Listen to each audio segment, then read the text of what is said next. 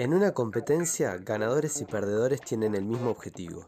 La diferencia es el sistema que utilizaron para alcanzarlo. Esta es una de mis citas favoritas del escritor estadounidense James Clear, conocido por su bestseller Hábitos Atómicos, que sugiere que, por más que tengas muy claro el objetivo al que querés ir, si no tenés un sistema que lo acompañe, probablemente no lo logres. Acompañado de esto, otra cita de mis favoritas es, todo la vida es una consecuencia, es decir, que el objetivo que estás teniendo hoy es resultado de las acciones que decidiste y los hábitos que tuviste en el pasado. Hoy en Trainability veremos cuál es el mejor sistema para alcanzar tu descenso de peso, para lograr el peso deseado y cuál es la dieta que deberías incorporar en tu vida para alcanzar justamente ese resultado. Aquí está tu entrenador personal de hábitos.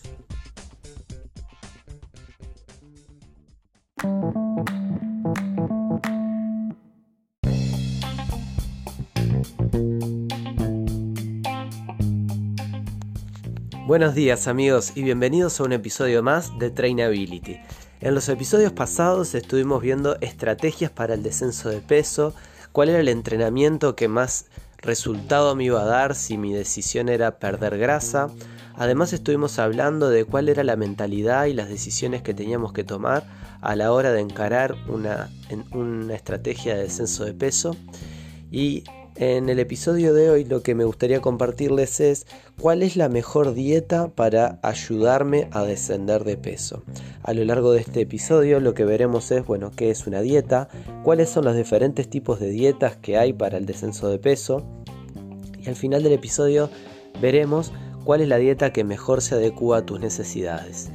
Si no nos seguís en redes sociales, te invito a que lo hagas. Mi Instagram es et barra baja Rodrigo Luzardo, el Facebook es Elite Training UI y Twitter es Rodrigo Luzardo 4. Eh, además, te comento, si todavía no lo estás siguiendo en las redes sociales, que durante el mes de mayo estaremos llevando adelante un reto de 5 días para aquellos que quieran sumarse. El reto es 100% online, lo hacemos a través de un grupo de Telegram y es para mejorar tus hábitos, para eh, adherir a un plan de entrenamiento y un plan de alimentación con el objetivo de mejorar tu calidad de vida y potenciar tu entrenamiento. Así que si te parece, ya vamos con la parte central de este episodio.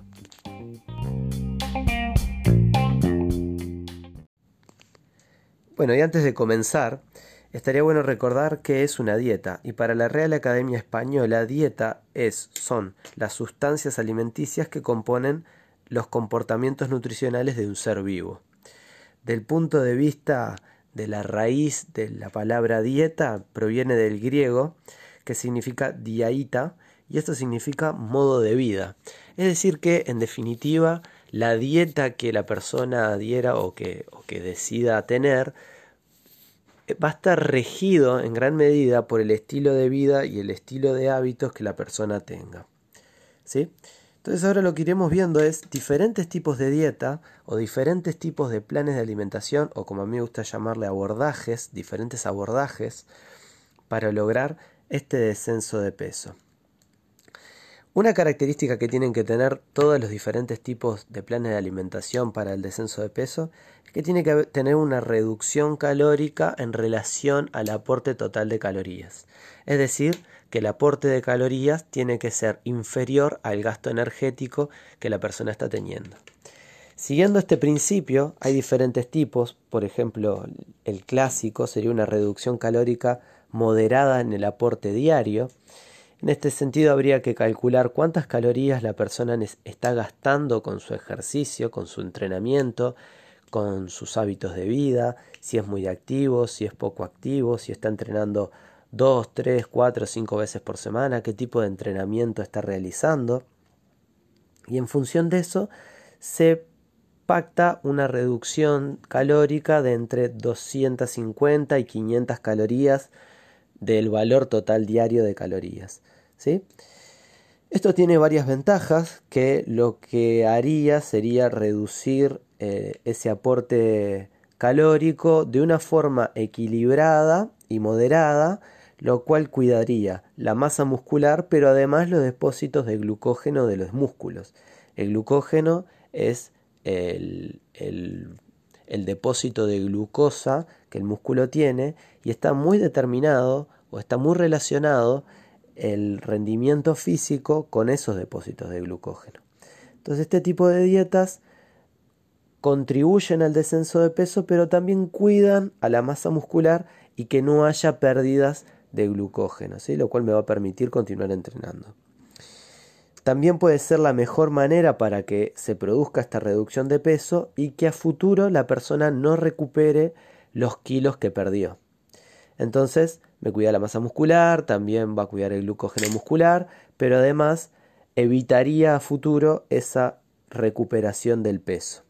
Como desventajas de esta clase de planes es que la reducción de peso se hace relativamente lenta, como la reducción calórica no es muy agresiva, el descenso de peso va a ser entre 250 a 500 gramos por semana. ¿sí? Pero es una estrategia interesante para aquellas personas que quieran descender de peso y no lo quieran hacer de una forma brusca. También tenemos reducciones calóricas que en lugar de calcularse y hacerse el, el, el, cálculo en el día a día se puede hacer en forma semanal y de esta manera podemos decidir días en donde hay una mayor reducción calórica de 500, 600, 700 calorías y otros días donde el entrenamiento va a ser un poco más fuerte, más elevado y en esos casos dar eh, prescribir una dieta normocalórica. Tendríamos días de alto entrenamiento, días medios y días bajos y en función de eso ir decidiendo qué plan de alimentación voy a adecuar a cada uno de esos días. Como ventajas, este tipo de abordaje de reducción semanal es un, poco más motivador y también un poco más divertido porque todos los días o tenés como tres o cuatro dietas diferentes para hacer a la semana y las vas intercalando, vas ajustando el aporte calórico en relación al gasto energético. Puede estimular a la persona que realice más ejercicio físico porque sabe que un día tiene un tipo de alimentación, entonces adecúa su, su alimentación al entrenamiento. Eso puede motivar a la persona a realizar un plan de entrenamiento un poco más estricto y tiene un mejor control del apetito porque no tenés todos los días una dieta que puede ser un poquito más restrictiva y de esa manera se ajusta un poco mejor a las condiciones de la persona. ¿sí? Eh, como desventaja, requiere esa preparación previa del alumno para saber identificar qué alimentos debería comer dependiendo del día y el entrenamiento que esté realizando. Para eso se necesita una capacitación previa de la persona en saber identificar de qué manera poder alimentarte según el tipo de entrenamiento que tengas para cada uno de los días. Después existen dietas que tienen una restricción calórica no en el día o la semana, sino en el horario del día en donde lo puedo consumir. Dentro de estas dietas, las más conocidas son los ayunos, la dieta fasting o ayunos intermitentes, eh, que pueden realizar esta restricción de tiempo para el consumo de alimentos entre 8 horas las más moderadas y 16 horas las más agresivas consisten en suspender la alimentación durante este periodo de tiempo, con excepción de algunos alimentos que pueden ser infusiones o caldos muy bajos en calorías. ¿Sí? Entonces la persona tendría cierto momento del día para alimentarse y en otro momento del día tendría que suspender su alimentación. Como ventajas este tipo de alimentación es que pueden ser fácil de implementar para aquellas personas que no realizan mucho tiempo de comida durante el día. Por ejemplo, las personas que no suelen cenar o que les cuesta desayunar y durante la mañana no hacen entrenamientos vigorosos. Entonces, para esas personas podría ser una dieta interesante. También podría ser una opción válida a la hora de hacer, por ejemplo, una semana o 15 días de ayuno, en donde se busca un abordaje diferente para intentar estimular el descenso de peso y después reencauzar en una dieta tradicional, una restricción normal del aporte calórico. Eh, podría ser menos preocupante para algunas personas a la hora de seguir el plan, porque en lugar de estar pensando en que tiene que comer determinados alimentos, simplemente suspende el, eh, la alimentación durante ese periodo de tiempo. Y en algunos casos puede ser también motivadora porque tiene una reducción de peso relativamente rápida, sobre todo las que tienen restricciones de horarios entre 12 y 10 horas, porque como tenés periodos de tiempo muy largos sin estar consumiendo alimentos, se va a reducir entre 800 y 1500 calorías diarias. Como desventajas que tienen este tipo de dietas, bueno, en primer lugar es que no, se acompaña con una educación alimentaria eh, adecuada para las necesidades de la persona. Entonces el individuo simplemente lo que hace es asociar. Si quiero bajar de peso, hago un ayuno y cada vez que quiero bajar de peso voy a ayunar. Pero claro, cuando regresa al hábito tradicional de comer eh, alimentos ultraprocesados o alimentos muy altos en grasa, bueno, cuando volvemos a esas condiciones, la persona recupera el peso que había perdido. Otra desventaja que puede encontrarse con este tipo de dietas que puede ser contraproducente para el entrenamiento. Las personas que realizan ejercicio físico vigoroso y quieren seguir una dieta de ayuno se pueden encontrar con la dificultad de que los depósitos energéticos estén disminuidos y en ese sentido disminuir el rendimiento físico. ¿sí? Se va a ver eh, va a ser contraproducente para el entrenamiento. Eh, además, puede comprometer la masa muscular, porque también si la reducción de, calorías es muy elevada, la masa muscular puede verse, puede verse perjudicada. Y otra cosa que habría que tener en cuenta es en las poblaciones eh, que padecen diabetes o que son insulino dependientes. Este tipo de dietas tienen una un descenso muy rápido de la glicemia, más si te mantenés activo estando en ayunas. Entonces ese efecto hipoglicémico puede ser que sea contraproducente para las personas que tienen diabetes y necesitan seguir un régimen de utilización de insulina. Por otro lado, también tenemos dietas que lo que hacen es restringir el consumo de algunos nutrientes. En este caso pueden estar las dietas keto o ceto, las dietas de la zona, dietas Atkins, este tipo de planes de alimentación o, abordajes nutricionales, lo que hacen es suspender el consumo, en este caso, de carbohidratos. El aporte calórico diario a partir de carbohidratos es menor del 30% y mediante esa suspensión del consumo de carbohidratos estimulará el descenso de peso.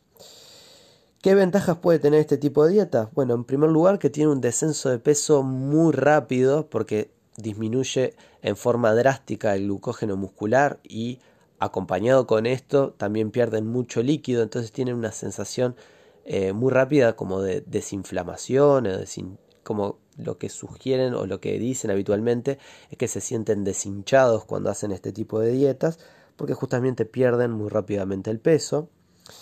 Otra ventaja es que este tipo de dieta generalmente es muy saciante porque tiene un aporte muy elevado de proteínas.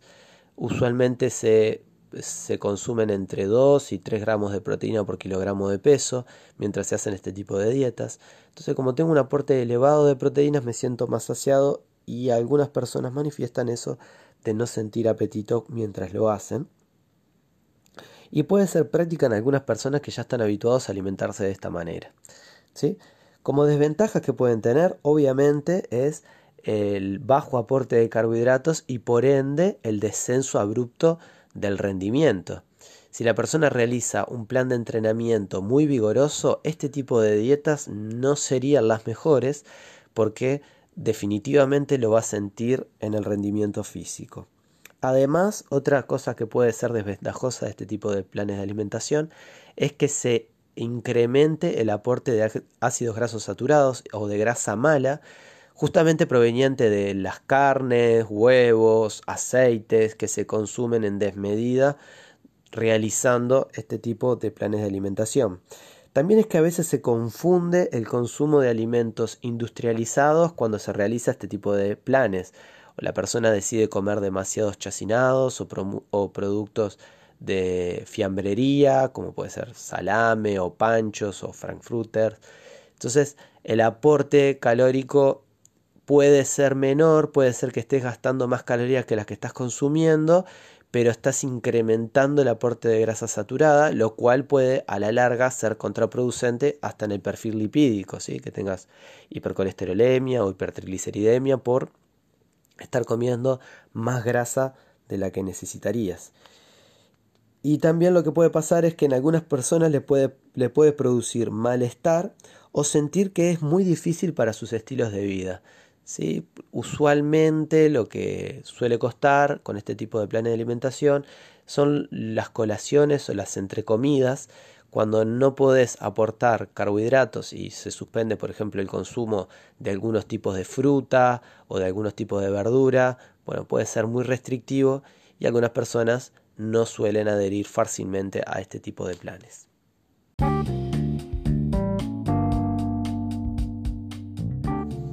Bueno amigos, así que en resumen, estos son los diferentes tipos de planes de alimentación que se pueden optar a la hora de planificar un descenso de peso, o al menos son los más tradicionales a la hora de optar por un plan de descenso de peso. Y la pregunta sería, ¿cuál es el mejor plan para contribuir al descenso de tejido adiposo? Y obviamente la respuesta va a estar dada por cuál es el plan de alimentación que se adecua más a tus características de vida y cuál es el plan de alimentación que se adecua más a tus necesidades. Por eso es fundamental primero tener en cuenta cuánto ejercicio físico hago, de qué características, en qué horario, cuáles son mis estilos y mis hábitos de alimentarme, si tengo una conducta ya adecuada en, calidad de alimentación y solamente hay que tocar la parte cuantitativa, es decir, las cantidades. Si hay que expresar primero un abordaje para atender la calidad del alimento y después pasar por la cantidad, bueno, en fin. Muchas cosas hay que evaluar a la hora de decidir qué abordaje utilizar para el descenso de peso, pero lo más importante es que el plan de alimentación tiene que ser adecuado a la persona y no la persona adecuarse al plan de alimentación. Espero que les haya gustado este cuarto episodio de nuestro podcast Trainability. Eh, estoy muy contento de seguir grabando nuevos episodios y espero estén ahí para los próximos que vengan en los siguientes días. Un abrazo y nos vemos la próxima.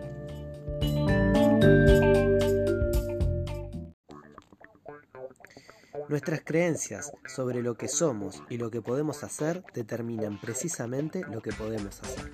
Esta es una de las frases más famosas del escritor estadounidense Tony Robbins y lo que nos dice es que en gran medida lo que creemos ante una situación determina lo que podemos lograr de esa situación. Una frase similar que la dijo el, empresario también estadounidense Richard Branson es una creencia apasionada en tus objetivos puede marcar la diferencia entre el éxito y el fracaso. Hoy en Trainability hablaremos de las creencias y cómo éstas pueden potenciarnos o limitarnos en nuestra capacidad de lograr nuestros objetivos. Aquí está tu entrenador personal de hábitos.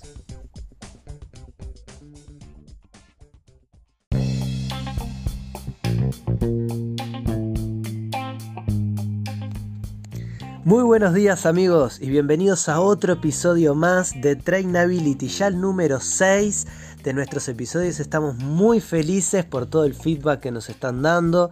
Nuestros amigos que nos están escuchando ya han escuchado los episodios pasados, que hemos hablado de estrategias para el descenso de peso, del entrenamiento, de la alimentación, de cómo puedo tener una mentalidad positiva para lograr precisamente esos objetivos.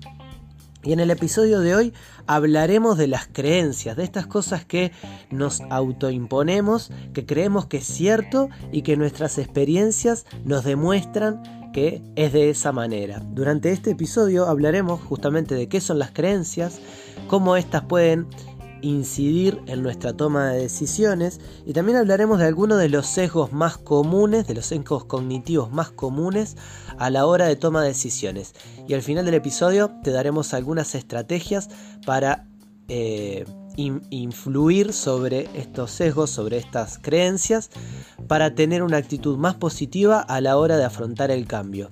Te recuerdo que si no me seguís en las redes sociales, en Instagram podés encontrarme por et barra baja Rodrigo Luzardo. En Facebook puedes encontrarme en Elite Training UI y también en Twitter en arroba Rodrigo Luzardo 4. También te recuerdo que durante todo el mes de mayo estamos inscribiendo a diferentes personas que quieran participar en el reto de 5 días para transformar tus hábitos. Eh, lo haremos a través de un grupo de Telegram. El mismo es 100% gratis y online, así que si te interesa cambiar y revolucionar tus hábitos y lograr ese estilo de vida que siempre quisiste, este es el momento. Bueno, así que sin más, vamos con el episodio de hoy. Bueno, y si hablamos sobre lo que creemos al respecto del descenso de peso, de los cambios de los estilos de vida o del entrenamiento, es muy, es muy importante identificar que hay ciertos pensamientos y creencias que tenemos muy arraigados en nuestro inconsciente, cosas que damos por hechas, que creemos que son así y que se nos hace muy difícil modificar. El psicólogo Daniel Kahneman, que es ganador del Premio Nobel en Economía, escribió un libro muy famoso que se llama Pensar lento, pensar rápido, en donde él habla de los famosos sesgos cognitivos. Los sesgos cognitivos son interpretaciones erróneas, sistemáticas de la información disponible que ejercen una influencia de manera... Eh, entonces, a la hora de estudiar el comportamiento y la forma en la que pensamos y por qué tomamos las decisiones que tomamos, es muy importante entender que hay pensamientos y creencias que damos por hechas, que creemos que son así porque lo tenemos muy bien aprendido y muy arraigado en nuestra personalidad, y las cuales son muy difíciles de modificar. El psicólogo israelí Daniel Kahneman, que es premio Nobel de Economía, tiene un libro muy famoso en el que habla del respecto que se llama Pensar lento y pensar rápido.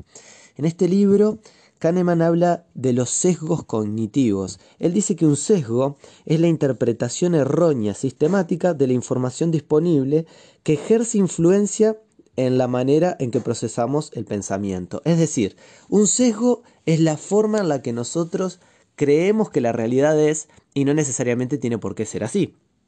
Además, este autor, Kahneman, lo que hace es diferenciar diferentes tipos de sesgos, diferentes tipos de creencias o pensamientos o ideas influyentes en nuestro pensamiento. Por ejemplo, uno de los sesgos que Kahneman detecta como más comunes, más normales, es el sesgo de confirmación. El sesgo de confirmación es cuando la información que nosotros recibimos a través de, del medio, de nuestras experiencias, confirma de manera eh, filedigna de lo que nosotros creemos con respecto a esa realidad. Por ejemplo, un ejemplo de un sesgo de confirmación podría ser que no bajo de peso porque mis genes me determinan. O no bajo de peso porque mi familia siempre fue así y eh, siempre tuve problemas de peso y mis padres tuvieron sobrepeso y mis abuelos también, etc. Entonces un sesgo de confirmación sería esa información que te está reafirmando que justamente lo que vos crees es lo que está sucediendo. Es muy difícil ir contra un sesgo de confirmación porque cuanto más convencido estoy de que la realidad es de esa manera, más sesgos confirmativos voy a encontrar en las diferentes circunstancias. Otro sesgo del que habla Kahneman y que me parece muy interesante repasar porque sucede mucho es el sesgo de anclaje. El sesgo de anclaje es cuando yo tengo la certeza de que la primera opción o la primera opción que recibí es la que define la realidad. Es decir, es esa cosa que te dijeron en algún momento con respecto a vos y que te creíste que es de esa manera. Entonces, anclaste en tu pensamiento que eh, justamente eras eso que te habían dicho o esa circunstancia que te habían dicho era de esa manera. No sé, por ejemplo, si a los 15 años te dijeron que porque medías un metro sesenta tenías que pesar 60 kilos, o porque alguna vez fuiste al doctor y te dijo que tu peso ideal según tu índice de masa corporal era determinado, o cosas por el estilo. El sesgo de anclaje es esa información que caló hondo en tu pensamiento y te hizo creer que vos eras de una determinada manera. Entonces toda la información que tenga que ver con, por ejemplo, el peso corporal, va a estar asociado con ese sesgo de anclaje que tenés de hace ya capaz mucho tiempo. Otro sesgo también de los más comunes es el sesgo de observación selectiva, que sería dirigir tu atención a aquellas cosas que refuerzan un pensamiento y que te hacen eh, justamente reafirmar algo que vos crees que es de esa manera. Por ejemplo, no sé, una amiga comenzó a hacer un plan de alimentación, una dieta, y te dijo que esa dieta era la mejor que había, e inmediatamente buscaste esa información en el buscador y por arte de magia te empezó a llegar un montón de información al respecto y prendes la televisión y te aparece alguien a la televisión hablando justamente de eso, o vas al gimnasio y la gente continúa hablando de ese estilo de dieta, entonces tenés un sesgo que no te está permitiendo ver más allá, tenés un sesgo de observación selectiva, es decir, que todo lo que ves al respecto de descenso de peso te recuerda a ese tipo de alimentación o a ese tipo de entrenamiento. Cuando, una, cuando un entrenamiento se pone de moda y todo el mundo habla de eso, tenés un sesgo de selección porque todo lo que tiene que ver con entrenar, pues lo asociás con justamente ese tipo de entrenamiento. Y otro de los sesgos cognitivos más comunes es el sesgo negativo, es pensar que lo más importante o tu foco de atención esté siempre puesto en las cosas negativas que están sucediendo, son mucho más importantes que las cosas positivas que suceden. Un ejemplo de un sesgo de, negativo podría ser, no voy más al gimnasio porque comienzo y al poco tiempo ya lo dejo. Es decir, o no hago un plan de alimentación porque eh, en el poco tiempo de que lo comienzo me frustro y lo dejo. Entonces me estoy enfocando en la parte negativa que hace al sesgo cognitivo. Es decir, si yo le pongo más foco a lo negativo, es probable, es muy probable que tenga una experiencia que es eh, no tan agradable con respecto a eso que quiero modificar. ¿A qué quiero ir con todo esto? Que los diferentes sesgos cognitivos van influyendo de forma negativa en la manera en que pienso con respecto a una creencia. Es decir, va influyendo en forma negativa con respecto a esto que yo creo con respecto a la realidad. Y ahí está aquí la cuestión, la creencia, eso que está arraigado en mi mente y que creo y confirmo una y otra vez de que efectivamente es así. Es importante entender que a la hora de estimular un cambio, a la hora de querer afrontar una modificación en mis hábitos tanto de alimentación como de entrenamiento, es importante ir lentamente cambiando el pensamiento que tengo al respecto. Si ya tuviste millones de experiencias con respecto a hacer planes de alimentación, hacer entrenamientos, y para ti fue súper frustrante, no lo pudiste modificar, no encontraste la manera, ni la forma, ni caíste en las manos adecuadas, bueno, no desistas, es probable que estés influido por tus sesgos cognitivos, que estos sesgos estén haciendo que vos observes y veas lo negativo, lo que ya hiciste, tus experiencias anteriores. No te dejes influenciar por eso que ya probaste, por eso que ya hiciste, porque es muy probablemente que cuando superes esa forma de pensar, cuando des un paso más y entiendas que es un proceso, que es un camino, que al final de cuentas llegarás al destino, pero solamente si tenés la capacidad de superar esa adversidad y la resiliencia suficiente como para levantarte una vez más a pesar de haberlo intentado cientos de veces, superarás también tus sesgos cognitivos y esa manera de creer y pensar al respecto de las cosas.